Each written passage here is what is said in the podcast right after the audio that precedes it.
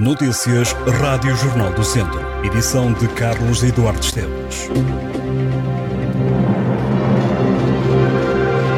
Várias escolas de Viseu estão a funcionar com serviços mínimos, apesar da greve convocada por vários sindicatos, incluindo a FENPROF, para o distrito de Viseu antes da concentração dos professores, marcada para o Largo de Santa Cristina e da manifestação no Recio. Foram alguns docentes que se concentraram à porta das escolas. Foi o que aconteceu na secundária Emílio Navarro, onde cerca de duas dezenas de professores aguardavam pela chegada dos colegas de outras escolas, enquanto mostravam os cartazes escolares à porta da entrada e onde se liam algumas das reivindicações, entre elas a do descongelamento da carreira. O protesto dos professores ficou marcado por uma concentração no Largo do Santa Cristina e pela manifestação no Rocio, onde eh, esteve Mário Nogueira, da FENPROF, e membros do Parlamento e da direção do Bloco de Esquerda. Entretanto, a Assembleia Municipal de Viseu aprovou uma moção com um conjunto de recomendações ao Governo em defesa da educação. O documento, apresentado pelo Bloco, foi aprovado com 12 abstenções e um voto contra da deputada do Partido Socialista, Lúcia Silva. Na moção é recomendado ao Governo que proceda à recuperação de todo o tempo de serviço dos docentes, garantindo o posicionamento no escalão remuneratório correspondente ao tempo efetivamente prestado em conformidade com os requisitos estabelecidos no Estatuto da Carreira Docente. Diz ainda este documento que seja revista, mediante negociação sindical, o regime de recrutamento e de mobilidade do pessoal docente dos ensinos básico e secundário. Os responsáveis da clínica privada de hemodiálise em Lamego abriram as portas do espaço que não tem autorização do Estado para funcionar.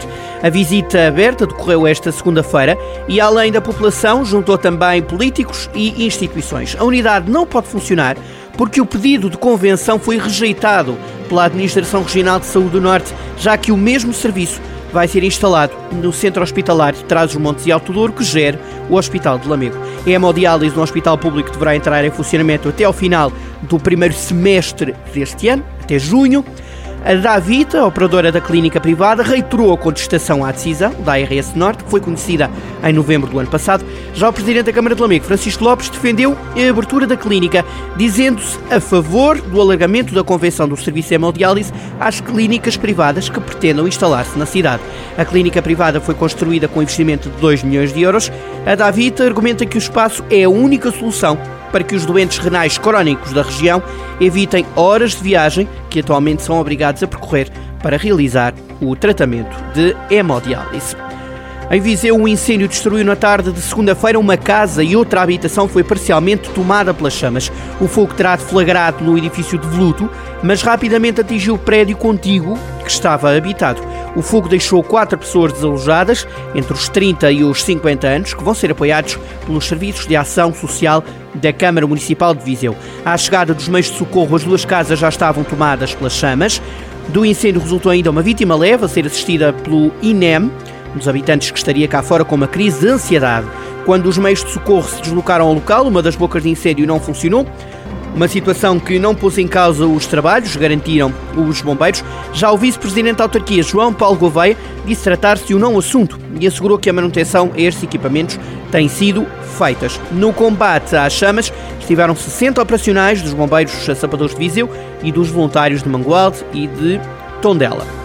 A PSB de Viseu pede atenção para a possível venda de bilhetes falsos nas imediações do estádio do Fontelo antes do jogo entre o Académico e o Futebol Clube do Porto, a contar para a Taça de Portugal. Ao Jornal do Centro, a comissária Samanta Martins apela aos adeptos que não comprem bilhetes nas imediações do estádio, a pessoas que não conheçam. Este é um jogo que as autoridades consideram de risco elevado. Entre as medidas tomadas pela polícia está o corte de trânsito entre o estádio e as rotundas de Sátão e do Fontelo.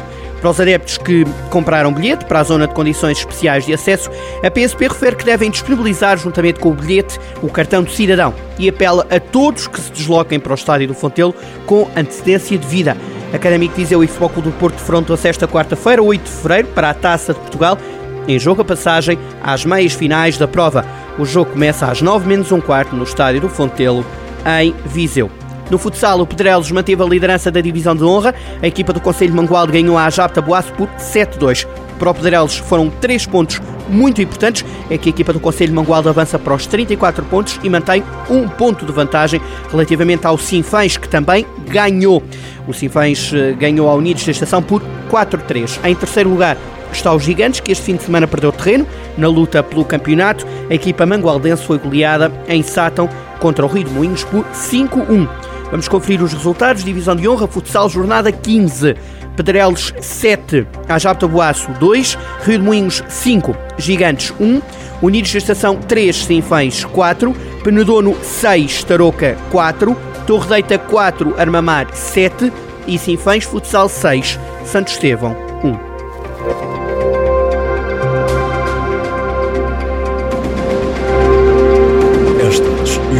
notícias em jornaldocentro.pt.